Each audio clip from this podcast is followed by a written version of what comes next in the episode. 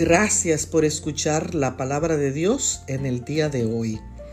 Seba, hijo de Bicri de la tribu de Benjamín, se rebeló contra el rey David y logra que muchos se pongan de su parte y se unan a él para desestabilizar el país.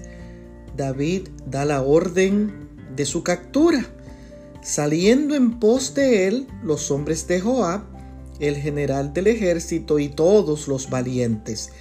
Llegaron a la ciudad fortificada de Abel Beth Maacab, donde Seba estaba escondido. Entonces, dice el libro segundo de Samuel en el capítulo 20 y el verso 16, una mujer sabia dio voces en la ciudad y dijo, oíd, escuchad, os ruego que digáis a Joab que se llegue para yo hablar con él. Esta mujer enfrentó al general diciéndole, ¿eres tú Joab? Sí, yo soy, respondió él.